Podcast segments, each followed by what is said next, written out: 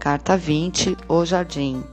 É a carta da prosperidade, prosperidade no geral, na sua saúde, no familiar, no afetivo, no financeiro.